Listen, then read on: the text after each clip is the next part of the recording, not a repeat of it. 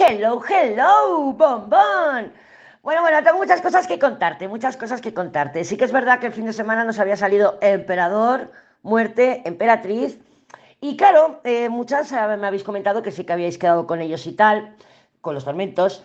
Pero, mm, claro, pero de alguna manera habéis vivido esa muerte, que la muerte también es desconexión. Y es como que no terminábamos de, conectar, o me sentía incómoda, o me ha dado mucho que pensar ese encuentro. En mi caso, en mi caso, hoy lunes, que te estoy grabando este audio por la tarde-noche, eh, me ha llamado del centro de, de, de, rehabilitación aquí del Tormento. Claro, yo estaba como persona de contacto. Y, he tenido que comunicarme con él, he mandado un email, pero eso sí, en el semanal aquí Libra teníamos la justicia y la justicia es muy protocolar. Y yo, pues nada, al turrón, plena ta, ta, ta, ta, ta, y por favor diles que ya no soy tu persona de contacto. Él no ha respondido. Entonces yo sí que veo manifestado ese emperador dando la espalda con la muerte a la emperatriz. Evidentemente no me ha respondido porque espera detonarme, pero que he presentado.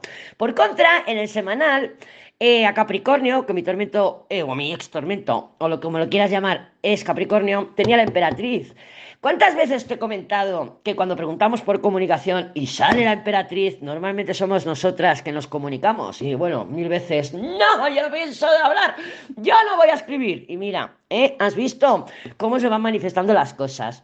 ¿Qué tenemos el día de hoy? O bueno, primero, el sol ya, ya está en Escorpio. ¡Feliz cumpleaños, Escorpio! Y vamos a ver cómo nuestra atención eh, cambia de tema, ¿vale? Sí, van a seguir el tema de las relaciones, de los vínculos, porque bueno, porque vamos a tener eh, temitas de vínculos para rato, para rato.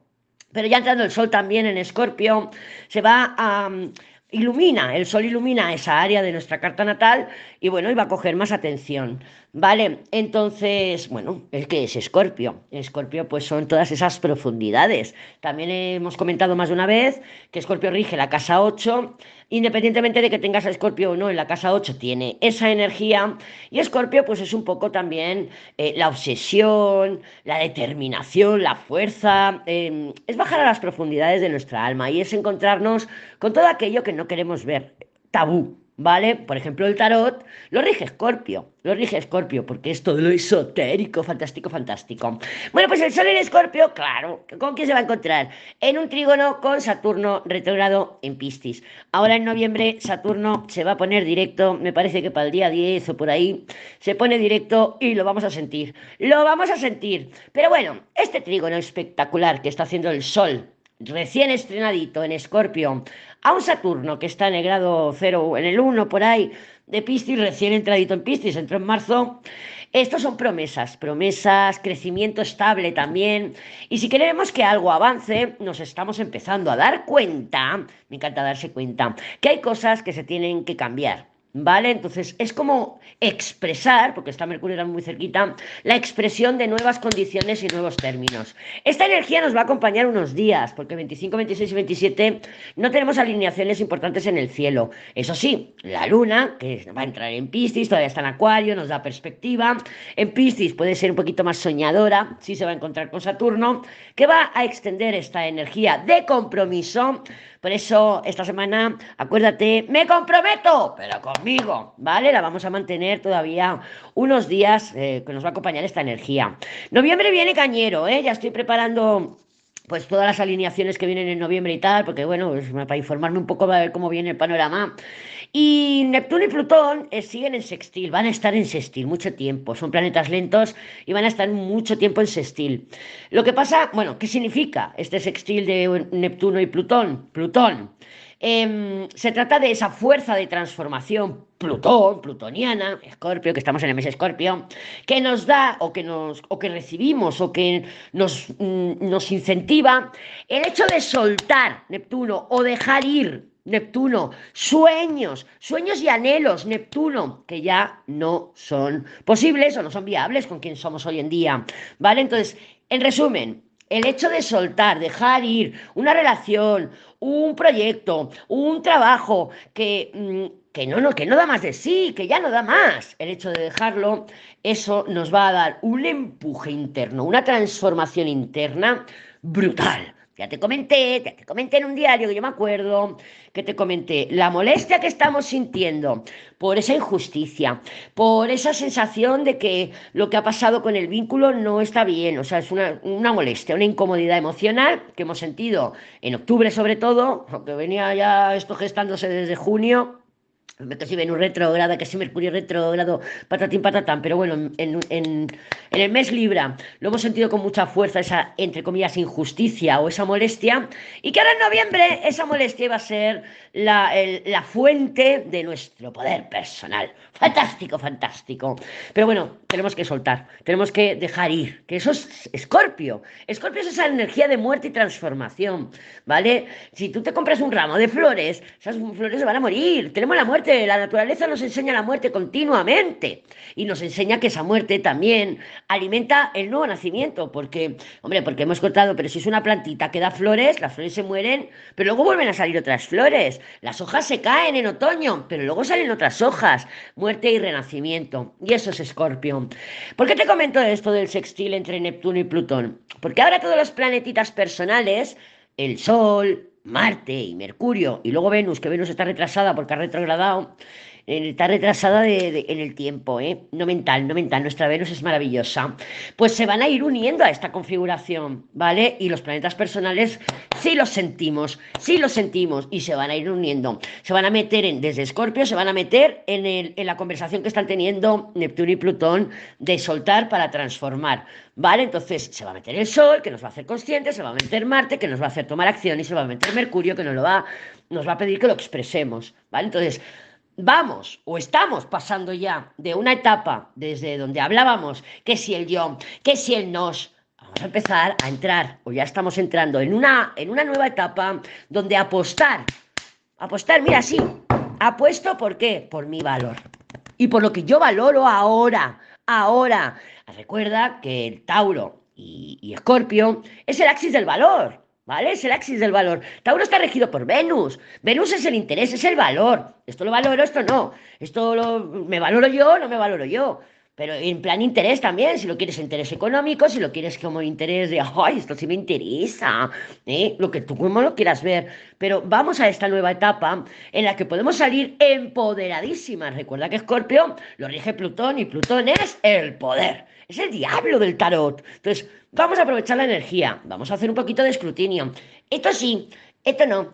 Esto sí, esto no. ¿eh? Vamos a intentar, pues, eh, eliminar, cortar de raíz, soltar, dejar ir, dejar morir todo aquello que nos drena. ¿Por qué? Pues porque, porque esta soy yo y todo convivir conmigo toda mi vida. La gente entra y sale, los hijos vienen y se van, todo es pasajero, todo es circunstancial. La única permanente soy yo conmigo, ¿no? Entonces, qué mejor que estar yo conmigo misma. Bueno, ya te suelta el rollo, para que veas, para que veas. Vamos a ver cómo se presentan las energías para el día de hoy. Eh, vamos a ver, yo fin de semana súper tranquilo. Digo, madre mía, una sensación de que, no sé, me parece demasiado calmo todo. El lunes no, ya os habéis activado, me habéis empezado a contar lo que ha pasado el fin de semana.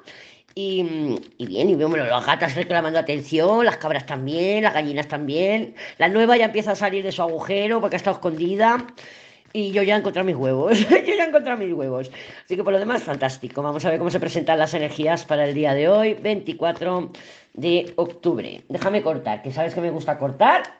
Y tenemos la templanza. Bueno, ya sabemos lo que es la templanza. La templanza es una energía reguladora. Bueno, bueno, no me gustan nada estas cartas. Bueno, no me gustan, no me gustan.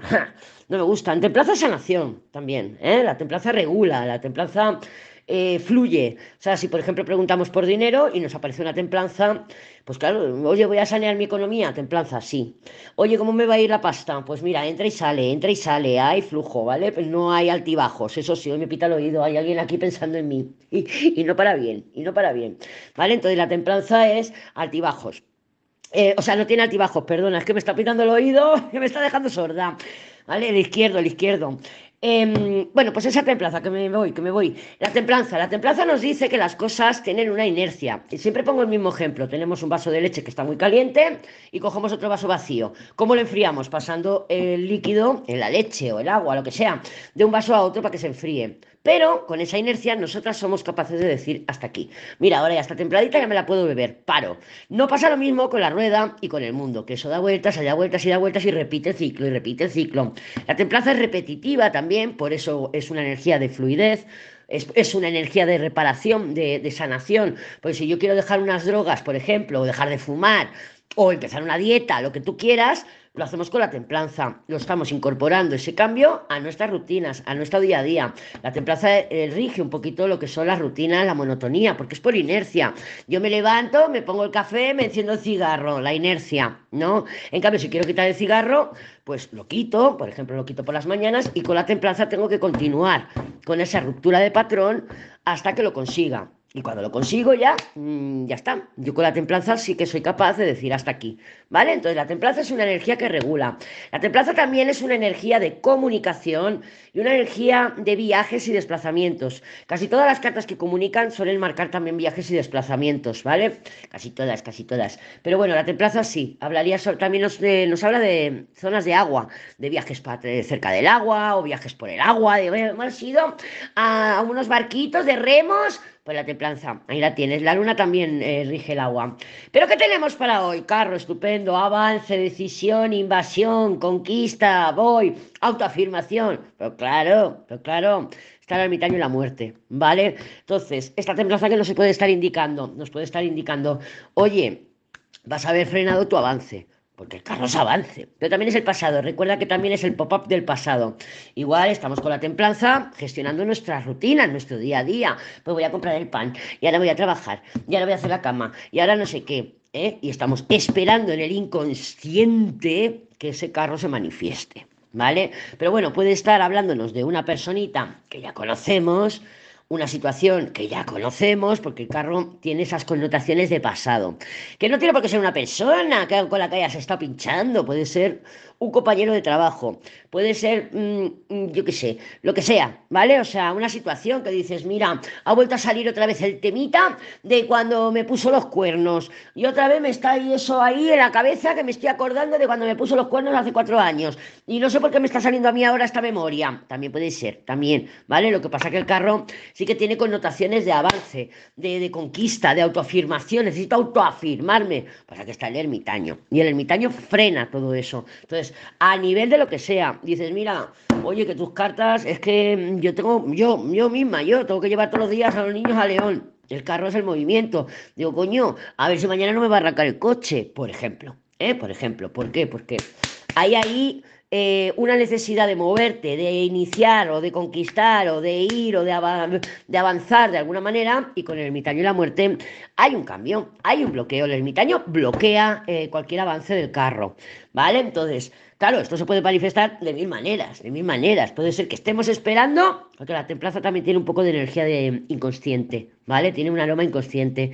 la muerte también, la muerte también tiene energía inconsciente, aunque la suba conciencia, porque cuando tenemos esa desconexión o tenemos una desconexión porque hay un corte, hay un corte, si como la luz y hay un corte de luz, se desconecta el ordenador, ¿no? O sea, o se desconecta el internet, la muerte es desconexión también. Y el ermitaño es una traba, ¿no? Es un bloqueo, es un no, tú no, no, tú no. Claro, mm, puedes, este carro depende de lo que esté representando este carro en tu vida. Si eres tú la que quiere ir, quiero ir, quiero avanzar, quiero viajar, quiero conquistar, se me ha ocurrido un proyecto, voy a ir, voy a remeter. No puedo me encontré un obstáculo, ermitaño. La templanza nos dice, calma, simplemente no es el momento, a lo mejor mañana sí. Vamos a ver qué hay debajo de la templanza. El emperador, el emperador, el emperador está por ahí en el nivel inconsciente. Bueno, también puede ser eso, que estamos con nuestras rutinas, a esto y a lo otro, y que no se nos manifieste nada, porque está, ese, ese carro está bloqueado. Entonces puede ser que nuestra, a lo mejor tenemos una falta de energía física, estamos un poquito más cansadas, y esa templanza nos está diciendo, descansa, Lady, descansa. Mira yo ayer a las nueve de la noche ya, como el peluche en el estuche. ¿eh? Entonces hay que descansar, nos tenemos que dar eso nos tenemos que cuidarnos, ya te lo he dicho, vas a estar contigo toda tu vida.